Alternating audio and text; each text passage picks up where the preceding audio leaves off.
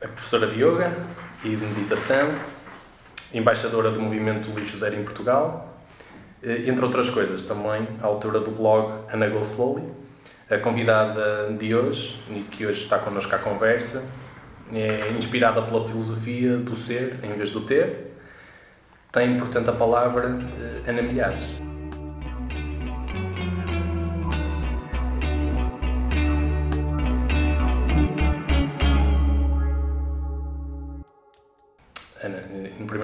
Queríamos agradecer o facto de ter despendido um bocadinho da sua agenda para poder conversar connosco. Uh, a primeira pergunta que lhe gostaria de, fazer é como é que a Ana e o minimalismo se, se cruzaram?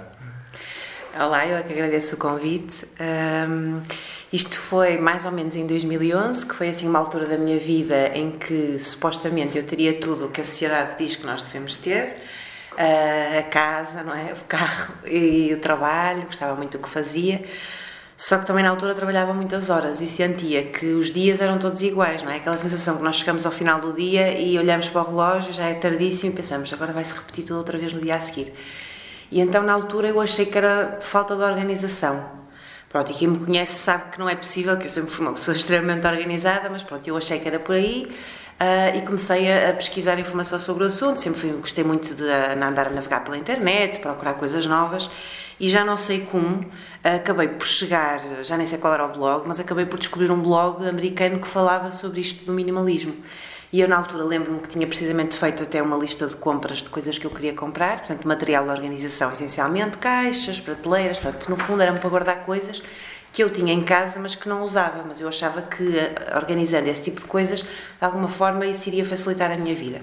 E depois vi uma frase muito engraçada que dizia que não faz sentido nós comprarmos coisas para organizarmos coisas que temos em casa. O que faz sentido é livrarmos dessas coisas que nós não usamos. E eu pensei, ah, como é que eu nunca me lembrei disto? Então, na altura, pronto, já com bastantes preocupações ambientais, não, não queria simplesmente deitar as coisas fora, tentei ver quem é que poderia querer, fossem instituições, familiares ou amigos, e libertei-me dessas coisas, rasguei a lista de compras que tinha, portanto, ao mesmo tempo, poupei dinheiro, ganhei espaço e ainda ajudei outras pessoas. Pronto, e no fundo isso foi uma porta de entrada para eu perceber que realmente viver com menos fazia muito mais sentido. E então comecei, eu comecei pela roupa, pelos sapatos, que era uma coisa que eu tinha imenso, porque fui, era totalmente viciada em compras, que é uma coisa estranha, não é, de pensar hoje em dia, mas era, todas as semanas comprava coisas. E depois, naturalmente, fui para as outras divisões da casa, percorrendo tudo e tentar mesmo seguir esta filosofia do minimalismo, que é viver apenas com o essencial. E aqui o essencial, obviamente, que varia de pessoa para pessoa, eu na altura Tentei rever tudo, identificar aquilo que realmente era essencial para mim e tudo o resto eliminei. E depois o mais engraçado foi que eu também tive vontade de fazer a mesma coisa com outras áreas da minha vida. Fossem compromissos, pessoas que já não interessavam, continuavam a ser minhas amigas, mas que já não fazia muito sentido. Ou seja, basicamente analisei a minha vida de uma ponta à outra e eliminei tudo que não interessava. Uh, e a partir daí eu sempre tive diários, sempre gostei muito de escrever e na altura lembro escrevi bastante porque eu sentia-me tão bem, não é, interiormente, que, que, fui escrevendo as experiências que ia vivendo à medida que me ia libertando das coisas. E depois, um ano mais tarde, portanto, em 2012, pensei, não, acho que vou criar um blog, porque também não se fala muito deste assunto em Portugal. Eu, na altura, lembro-me que eu depois li muito sobre o assunto, não é? Mal descobri o minimalismo, e só encontrava blogs ou americanos, ou assim do norte da Europa, mas muito poucos. E eu pensei, bem, vou escrever porque também a realidade portuguesa é um bocadinho diferente e se calhar pode ser haver alguém que, que até se identifique. E, e então foi assim que surgiu a ideia de criar o blog para falar apenas sobre minimalismo. O, no fundo, o minimalismo, ou podemos, podemos pôr isto nesta perspectiva, é de que menos é mais? Menos é, é mais, sem dúvida, sim. Porque de facto nós. Eh, ficamos com menos coisas, mas são as coisas que para nós são mais importantes. Por isso é que eu disse que é diferente para toda a gente. E, portanto, e com esse menos, para além de nós gostarmos para já, é totalmente diferente. Por exemplo, entrar numa casa que está carregada de coisas, não é? Ou entrar numa casa que só tem as coisas que eu gosto. Isso dá logo uma leveza enorme, até nos dá mais motivação para fazermos as coisas. Pelo menos eu, quando estou a trabalhar, tenho que ter uma secretária quase sem nada, não é? Só mesmo com as coisas que vou usar. Portanto, é uma leveza enorme.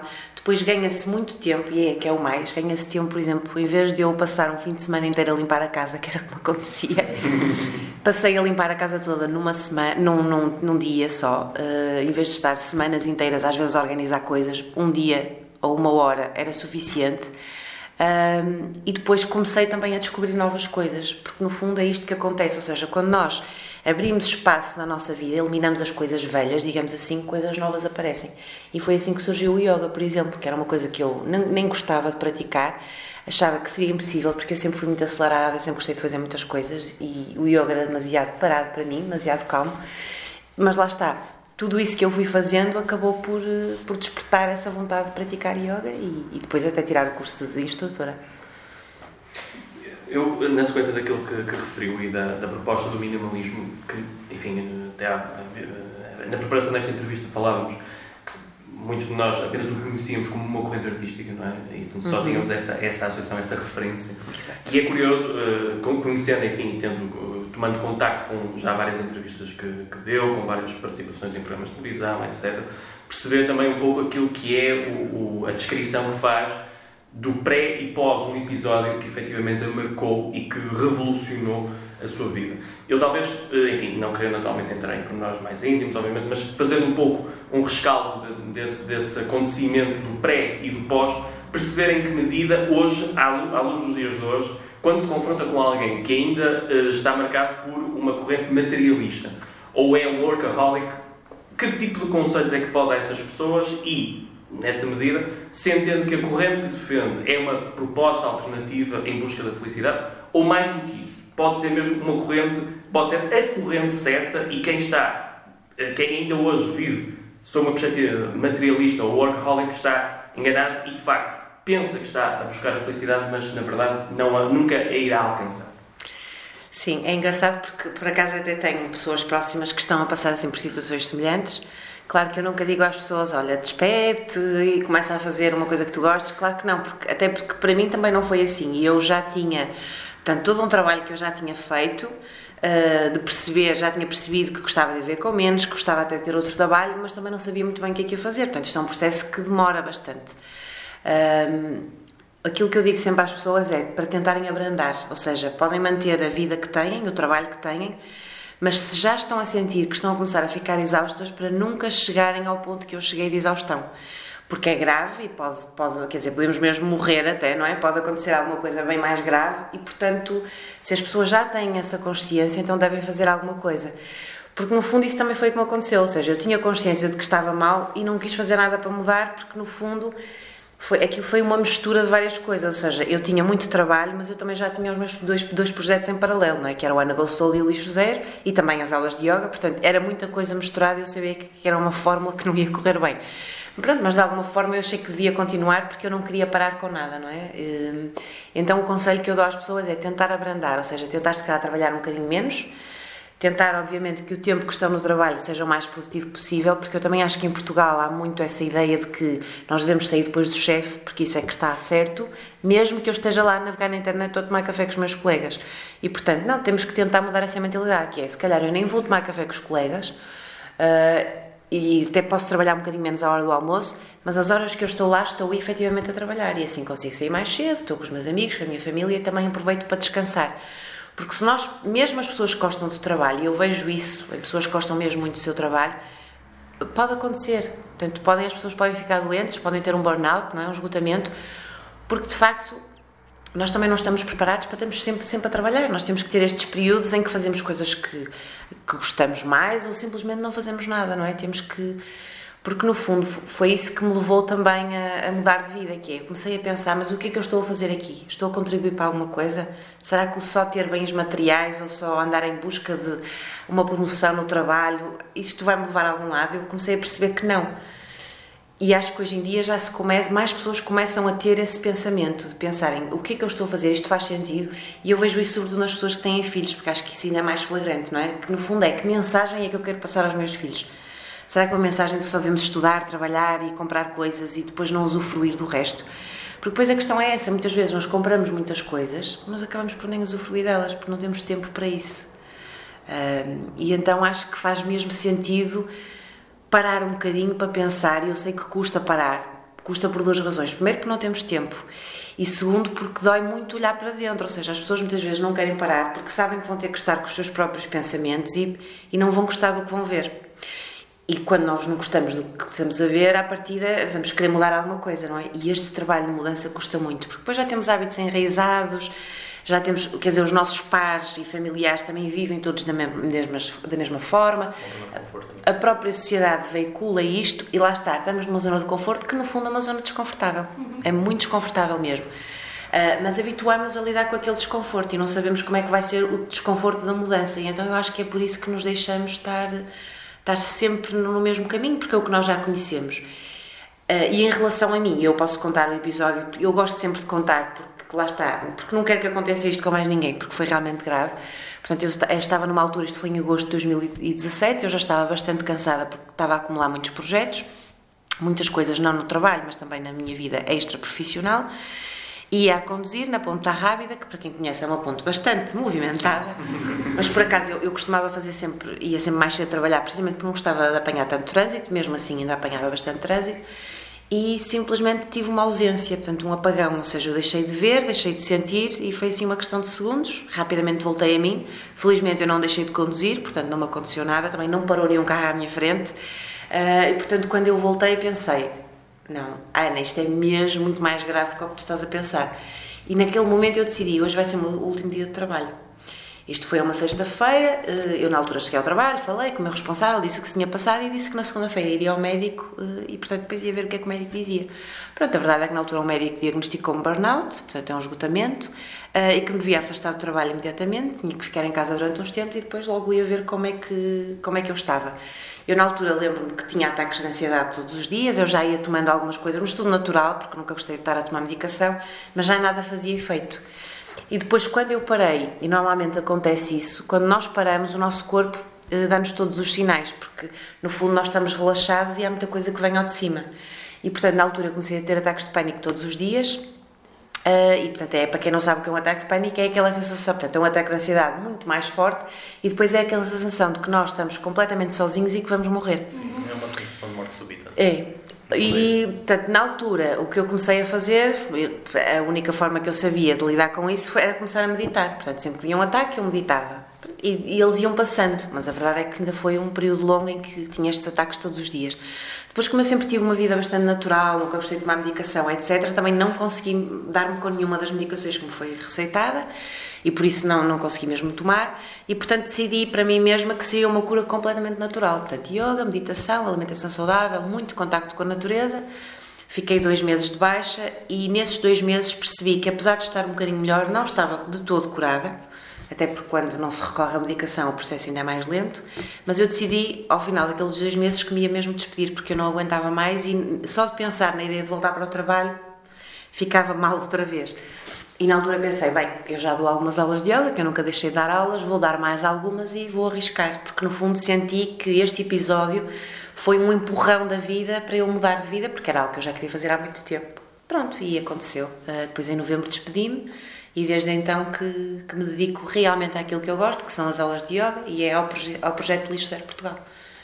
E na sequência desse, infelizmente, deu-se essa, essa revolução também, confesso, tenho essa curiosidade de perceber até que ponto é que todos aqueles que a rodeavam, e percebo também pelo que transmite, que mais do que uma mudança uh, interior e pessoal, também implicou uma mudança para com os demais, com a relação com os demais. E talvez também uhum. houve esse momento de autorreflexão, de perceber com quem devia lidar, de que coisas é que realmente necessitava e não necessitava. Houve toda essa todo, todo esse exercício uh, de perceber o porquê das coisas, de questionar tudo e, e todos os demais. E eu pergunto em termos de percepção dos outros. Eh, desde esse momento até aos dias de hoje, qual é o impacto nos demais relativamente à mudança drástica, brusca de, de hábitos?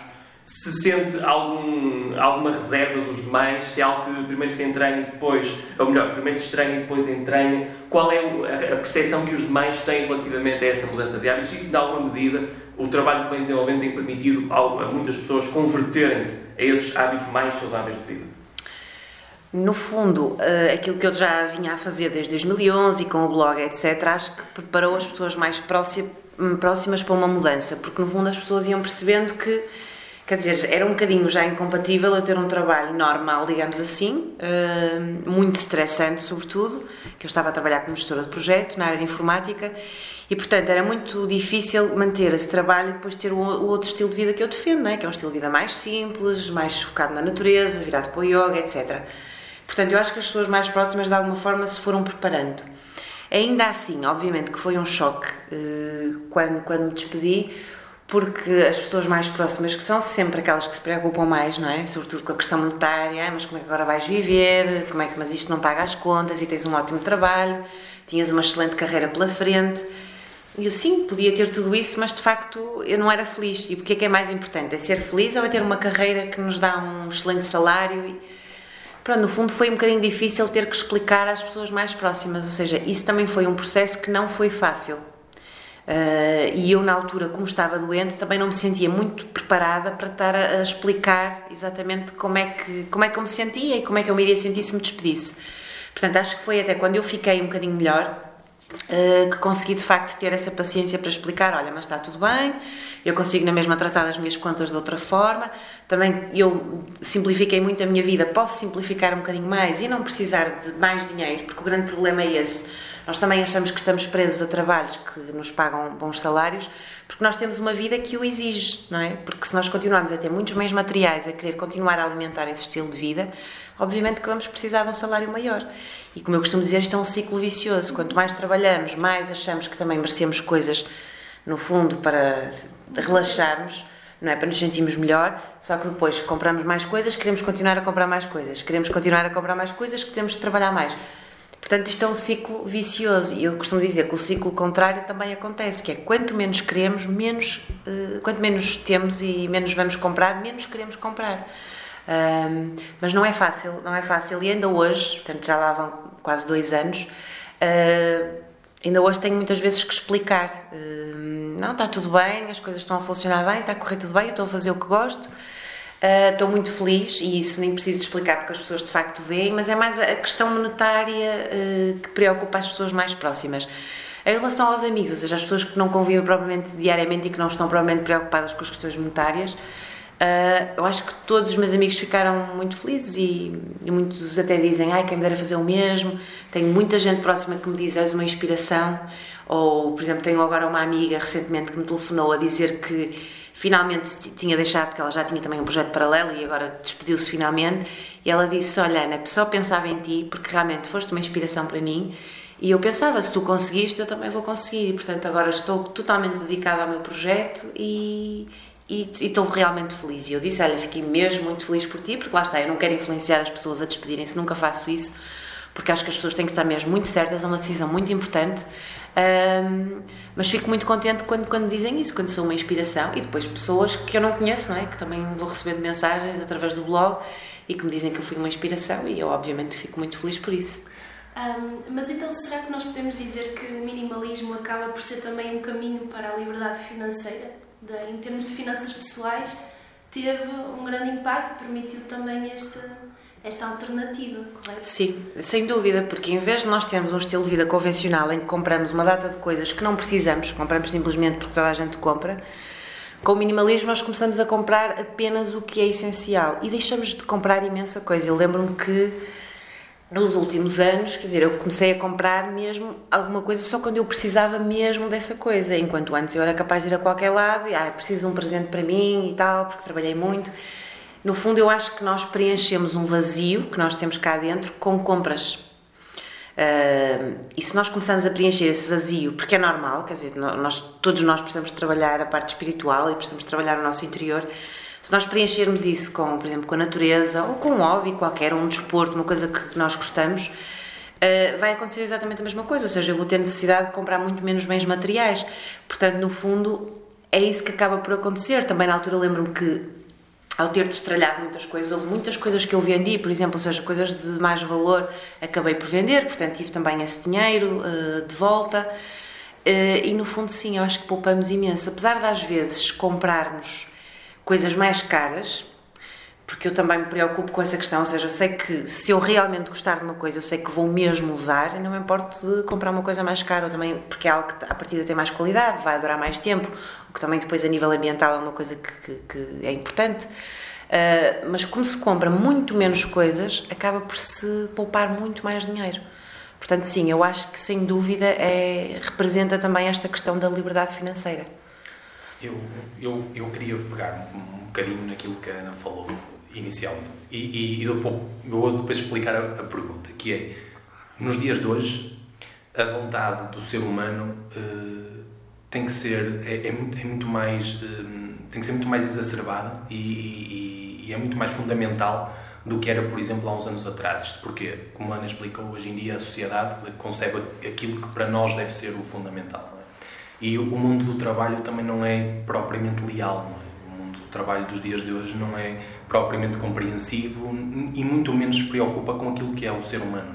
Não, é? não, não olha, olha para nós muito mais como um ser autómato um, e do que, como, ou seja, como um computador, é? do que propriamente como um, como um ser físico, não é? Dotado de consciência. Uh, que, que, todos nós, que todos nós somos. E, e a questão é essa: é, se a sociedade atual, se o mundo atual um, está preparado para compreender essa consciencialização daquilo que, que é necessidade do ser humano hoje. Ou seja, que é, que é de se dar muito mais aos outros, se calhar, ter muito mais preocupações ambientais, de que há mais vida para além do trabalho, do que propriamente ter um horário, por exemplo, das 9 às 8 ou das 9 às 11, não é? e, e a tal sensação de que quando se termina e se chega a casa, pouco mais há a fazer do que o jantar, não é? e deitarmos para começar um dia exatamente igual ao anterior. Eu já acho que há sociedades que estão um bocadinho mais preparadas para isso, por exemplo, vemos pelas sociedades do norte da Europa, que dão muito mais importância à família do que ao trabalho, por isso é que têm horários de trabalho muito mais reduzidos, conseguem sair cedo, aproveitar para estar com, com, com os miúdos, com a família, portanto, na natureza. E nós não temos essa, de toda essa filosofia. Essa era outra das minhas grandes lutas nas empresas onde eu estive, porque como fui eh, durante ainda alguns 4, 5 anos eh, responsável de equipas, eu tentava preocupar-me com as pessoas que trabalhavam comigo, porque para mim não eram meros recursos, eram pessoas. O problema é que quem estava, acima de, quem estava acima de mim não pensava dessa forma. Portanto, isso era outra luta muito grande que me desgastou muito nos trabalhos onde eu estive, uh, precisamente porque eu pensava isso. Ou seja, quer dizer, são pessoas que estão aqui. Uh, temos que perceber que essas pessoas têm outras necessidades para além do trabalho. Lá está, não são computadores, não estão aqui a trabalhar e não têm mais nada lá fora, têm as suas preocupações tem que também trabalhar no seu desenvolvimento pessoal e eu acho que o trabalho, eh, deve, deve haver sempre alguém no trabalho responsável por isso, seja na equipa dos recursos humanos ou seja um psicólogo, alguém que veja se a, sabe se a pessoa está bem, porque muitas vezes, quer dizer, aliás, muitas vezes não, quase sempre, nós sabemos quando vai acontecer um burnout. Eh, isso é, há sinais claríssimos e, portanto, se as pessoas fossem acompanhadas no trabalho, nem chegariam a ter esses problemas de saúde, que no fundo são perdas para o trabalho, porque a pessoa quando começa a ficar doente, deixa de estar tão produtiva e depois, se tiver mesmo que ficar de baixa, quer dizer, é um recurso que nós vamos ter que substituir. Provavelmente vem uma pessoa de fora que até tem, que não está por dentro do projeto, temos que inteirar a pessoa do projeto, portanto, eh, isso até para as empresas não é nada vantajoso. Por isso é que muitas vezes eu não conseguia perceber uh, porque é que não queriam fazer nada a respeito disso e não queriam mudar uh, algumas coisas. Já se vê algumas empresas que já se tentam preocupar com essa parte e têm, por exemplo, eh, já áreas de lazer dentro da empresa, etc. Mas para mim isso ainda não é solução. Porquê? Porque muitas vezes o que acontece é que as empresas que têm esse tipo de, de áreas de lazer ainda fazem com que os funcionários passem mais tempo no trabalho. Eu acho que não é isso que se pretende. Eu acho que. Por isso é que eu acho que os modelos do Norte da Europa funcionam bem, que é de facto tentar sei lá, se calhar até incutir hábitos de maior produtividade nas pessoas e deixarmos, porque nós temos muito isto aqui em Portugal, de tomar o um cafezinho ou, ou sei lá, as pessoas que fumam também, quando vêm cá fora, vêm cá fora muitas vezes e também acabam por perder muito tempo. Se calhar tentar dotar as pessoas de recursos que as permitam trabalhar com maior produtividade, mas depois também deixá-las sair mais cedo, permitir ter um horário flexível, trabalhar a partir de casa. Portanto, já se vai vendo algumas empresas que fazem isso, mas ainda é muito residual. Por isso é que eu acho que, de facto, se as empresas não mudam, temos que mudar nós. Né? E eu digo isto em relação à sociedade em geral, e no desperdício zero é? vê-se muito isso, que é, ok, os governos se calhar deviam implementar uma série de medidas, as empresas, as lojas, etc. Mas se nós vemos que eles não estão a mudar, nós temos um poder pessoal muito grande, que é isso que nós nos esquecemos nesta sociedade que quer criar seres um bocadinho automáticos. Mas não, está nas nossas mãos, ou seja, nós, se ganhamos esse, esse salário ao final do mês, Quer dizer, nós podemos decidir o que é que vamos fazer com ele claro. e podemos decidir em que é que vamos investir. Se vamos investir em empresas que são assim, ou, ou, lojas que são assim e que não se preocupam com o cliente e com o ambiente, ou lojas que efetivamente se preocupam. Então acho que também temos que dotar-nos aqui um bocadinho mais e, e, por isso é que é bom também trabalhar esta questão do desenvolvimento pessoal, etc., para percebermos o poder, o real poder que nós temos. E o poder não só individual, mas o poder de nos unirmos, porque de facto, se nós nos unirmos e não é? Por isso é que as pessoas fazem manifestações, etc. Nós temos um grande poder e eu acho que as pessoas, como vivem desta forma automática, não é? Estamos todos em piloto automático e a sociedade assim o faz também, não é? E o que interessa é comprarmos coisas e a publicidade diz-nos que nós sem aquele produto somos menos, não é? E por isso precisamos de comprar porque é um bem essencial. Tudo isso diminui bastante o nosso poder pessoal, porque uh, constantemente nos dizem que, ah, não, mas tu não és suficiente Tu precisas de mais disto e mais disto e mais deste trabalho e deste carro e desta casa porque senão não és suficiente. E acho que tem muito a ver com isso. Felizmente, eu tenho visto que cada vez mais as pessoas se estão a preocupar com estas questões e começam a refletir que de facto o trabalho não é tudo e eu tenho que fazer mais na minha vida. Um, e começam a trabalhar também algumas questões de desenvolvimento pessoal, questões espirituais. Portanto, eu acho que aos poucos está a acontecer aqui uma revolução e acredito que daqui a uns anos uh, a nossa sociedade vai ser completamente diferente e obviamente que as empresas vão ter que acompanhar esta mudança porque senão qualquer dia ficam sem pessoas para trabalhar começamos todos a trabalhar em regime freelancer Exatamente. e depois não há empresas, as empresas ficam vazias Sim, até porque acaba por ser algo paradoxal, não é? Ou seja, no século XXI eh, o tecido industrial, o tecido empresarial entender que hum, quanto mais horas se trabalha, mais produz o que nem sempre é pois, assim. Pois, o que é exatamente o, o, é, contrário. O que é exatamente o contrário. Eu queria, eu queria eh, mudar aqui um bocadinho a agulha da conversa antes de passarmos a outro tema também, que tem a ver com o yoga. E, eh, e eu queria fazer aqui uma, uma, uma pergunta à Ana, se calhar um bocadinho uma provocação, que é, é porque, é separar, porque separar a meditação do yoga, uma vez que a meditação é uma disciplina técnica do, do yoga. Sim, o separar aqui no sentido de, de falar das duas coisas, não é? Sim. Acaba por ser, claro que é uma disciplina que faz parte, mas acaba por ser, a razão da separação é que muitas pessoas, e por exemplo muitas escolas normalmente também, hum, muitas vezes optam por ter meditação para as crianças e não yoga. Um, e há pessoas que por vezes também me procuram e preferem só fazer meditação ou aprender a fazer para depois ter uma prática em casa enquanto o yoga não. Portanto, daí a separação. Mas a meu ver e na minha vida elas estão completamente interligadas e não consigo conceber uma sem a outra. Aliás, para quem não conhece a história do yoga, o yoga surgiu precisamente para preparar o corpo para a postura da meditação, que é a postura de lótus, que não é uma postura muito fácil e, portanto, é preciso ter flexibilidade para, para fazer e por isso é que há, há muitos, muitos anos atrás, uh, portanto, se criou esta prática, no fundo, um bocadinho mais física, para que o corpo estivesse preparado, é? e pudesse alongar e estivesse preparado para estar na, na postura de, de lótus durante muito tempo. Uh, mas de facto são duas ferramentas que se complementam totalmente, mas se nós pensarmos bem, por exemplo, enquanto a meditação, se calhar eu posso praticar em qualquer lado, não é?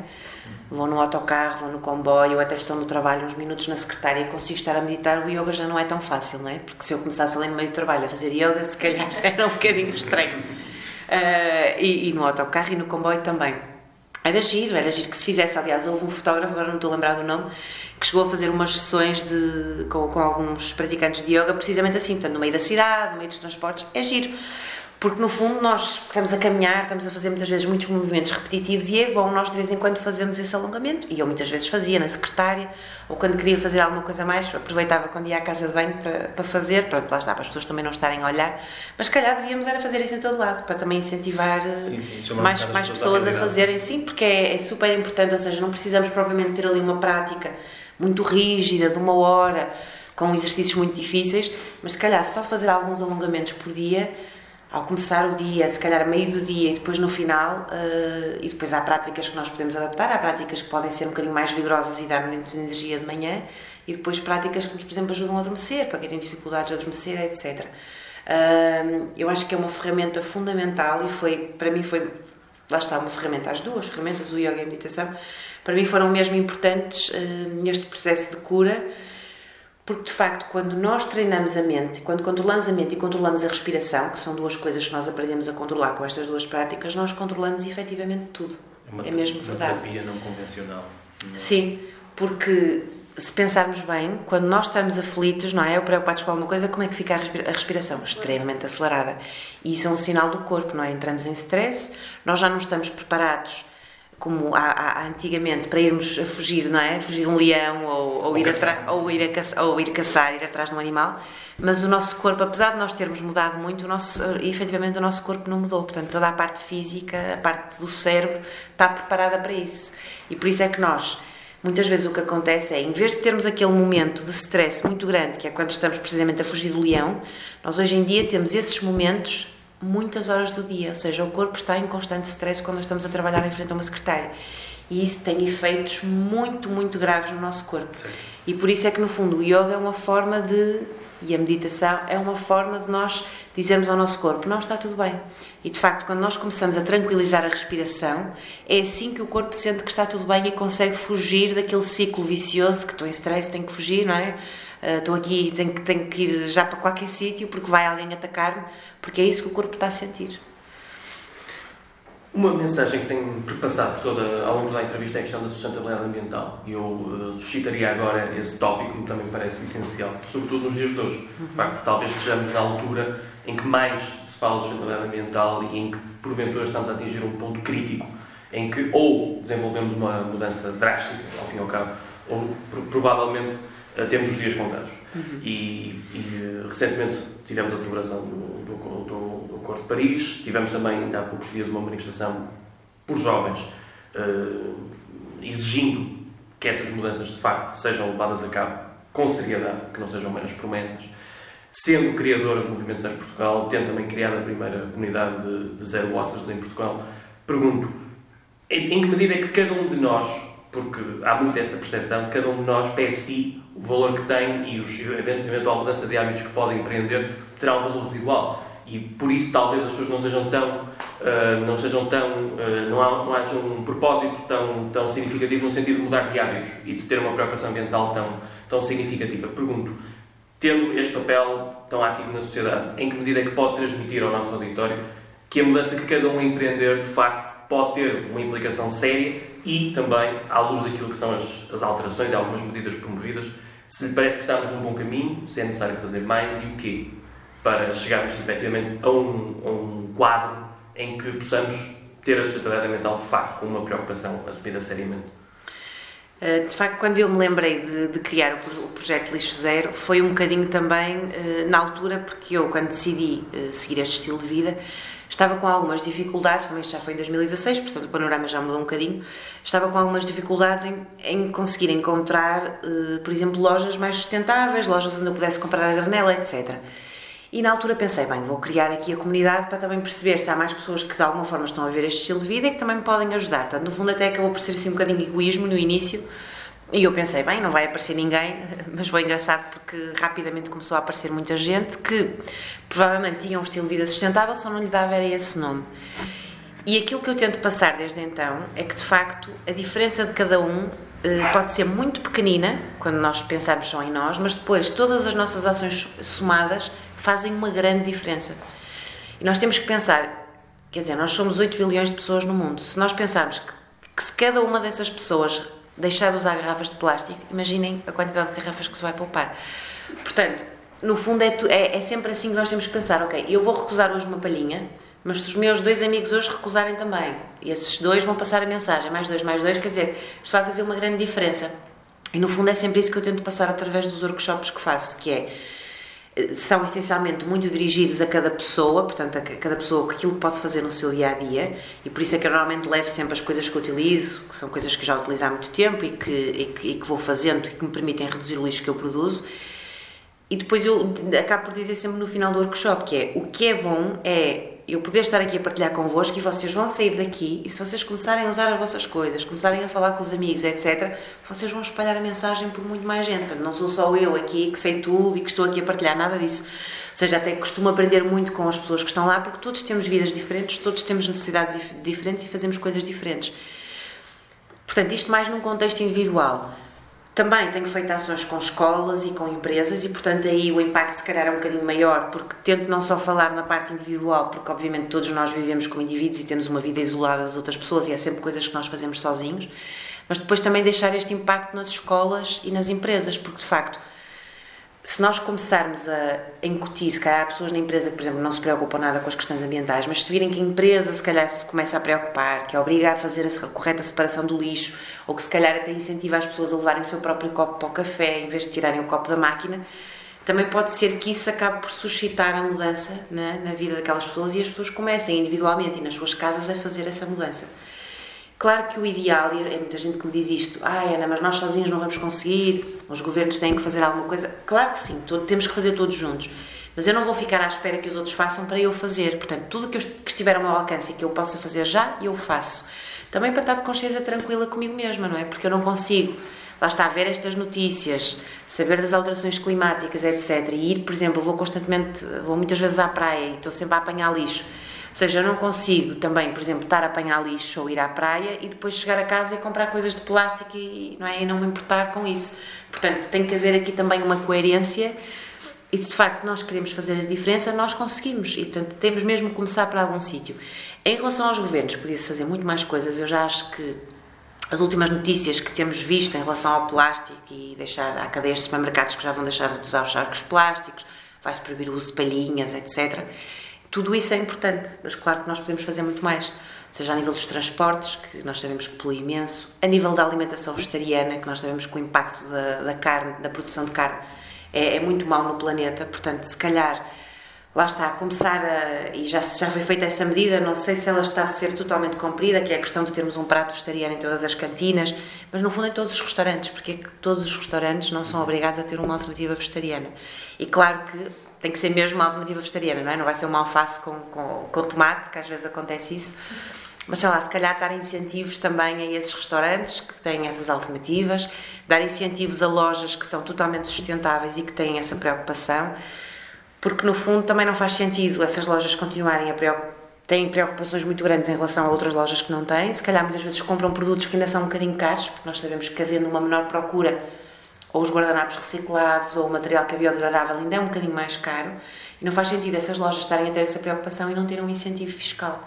Portanto, acho que deviam ter, e mesmo a nível individual, as pessoas que vão ao supermercado e optam por produtos sustentáveis, se calhar o IVA devia ser menor, por exemplo, acho que era uma, uma excelente solução. São, são algumas soluções que eu acho que de facto não são difíceis de implementar uh, e acho que de facto devíamos fazer mais. Eu gostaria de perguntar como que olhos vê esta atual medida de redução dos preços dos passos sociais dos transportes públicos, uhum. porque a partir o objetivo será incentivar o uso de transportes públicos, uh, mas não sei até que ponto uh, concorda com, com a medida em questão. Eu acho que é, é, muito importante, mas acho que devíamos fazer mais, porque não podem ser só os passos, tem que ser as viagens. Ou seja, há pessoas que viajam esporadicamente, no meu caso, eu não vou todos os dias para o Porto, portanto, a mim não me compensa ter um passe. E quando vou, realmente, muitas vezes faço as contas, porque tenho um carro ainda, gostava de me livrar dele, mas não, não parece que seja possível nos próximos tempos, uh, e muitas vezes fica mais económico ir de carro do que ir de comboio. Simplesmente, às vezes, não fica mais económico se eu tenho que me preocupar com a parte do estacionamento. Se o estacionamento for pago, aí não, porque se eu ficar muitas horas no Porto, de facto, depois vai ficar eh, bastante mais caro. Mas eu acho que podia também haver esse tipo de medidas, ou seja, esta questão do passe é super importante, uh, sobretudo também vai abranger pessoas de classes económicas mais desfavorecidas, uh, vai incentivar se calhar outras pessoas que têm que ir para o Porto todos os dias trabalhar e vão de carro e começam a ir de, de transportes. Acho que a rede de transportes tem que melhorar muito mais. Uh, porque eu lembro-me, por exemplo, dependendo dos vários sítios onde eu já, dei aulas de yoga, às vezes para dar aulas tinha que usar vários transportes e perdia se calhar duas horas ou mais nos transportes, não é? Tinha que mudar de transporte, tinha que esperar pelo próximo, Portanto, não é uma coisa que seja muito viável, tendo em conta que as pessoas têm um estilo de vida muito mais corrido, não é? Precisam de chegar depressa aos sítios. E se calhar às vezes nós também aproveitamos, já que temos que ir ao Porto, queremos fazer várias coisas e quer dizer, se formos a fazer várias coisas, a ter que estar à espera dos transportes todos, ainda demoramos muito mais. Portanto, eu acho que se podia fazer, já digo isto há muito tempo, por exemplo, as pessoas que vivem aqui perto do comboio, que é o meu caso, uh, se calhar as pessoas deviam ter viagens grátis para a paragem anterior e para a paragem seguinte, por exemplo, não é? Porque nós muitas vezes queremos ir aqui perto de casa, vamos tomar um café ou vamos à mercearia e era uma forma de também incentivar as pessoas a, a fazer esse tipo de viagem, ou que não fosse totalmente gratuito, ter um passe específico para isso, um, um passe de morador, digamos assim, uhum.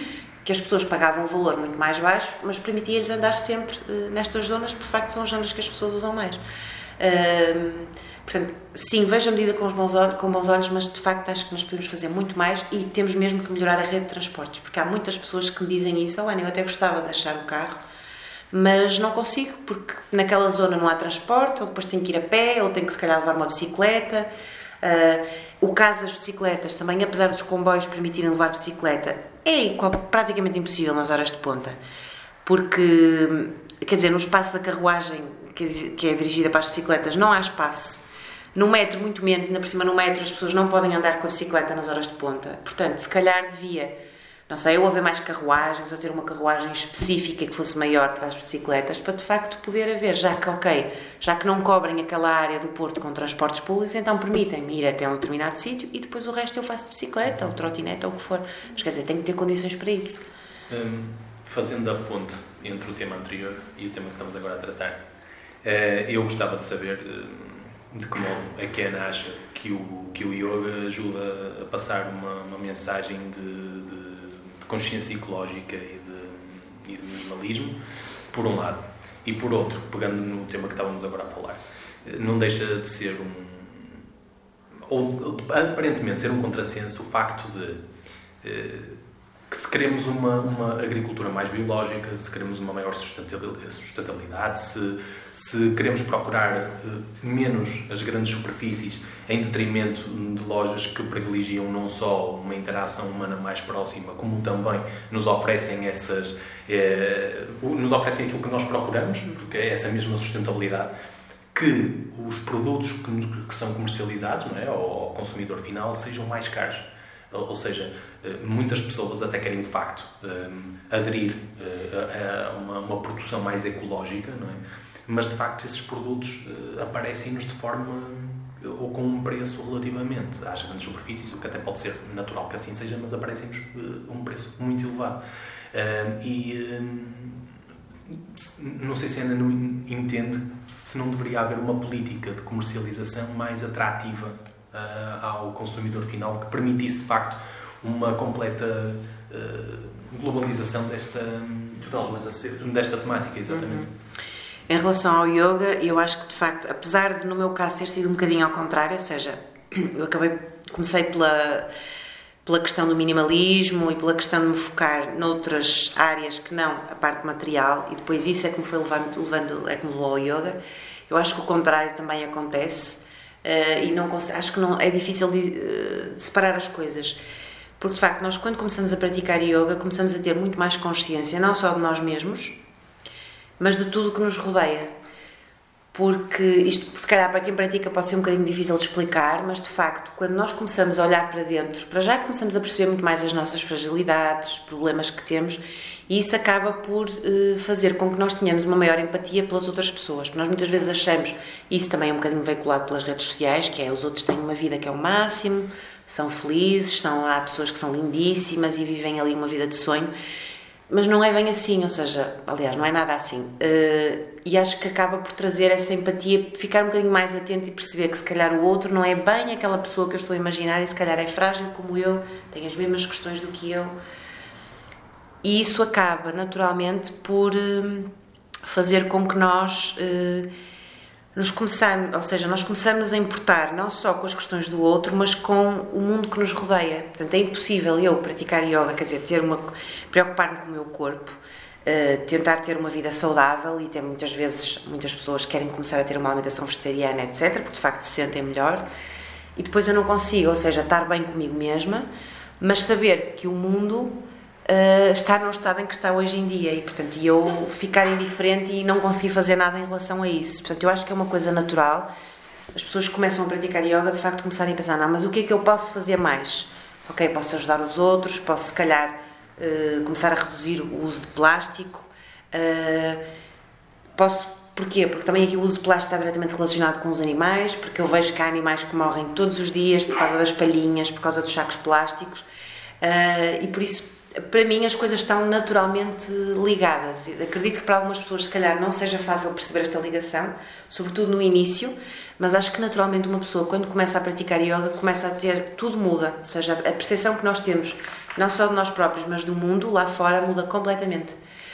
Em relação aos preços, sim, isso era outra das medidas que poderiam fazer, ou seja, de facto reduzir o, o, o preço dos, dos produtos biológicos.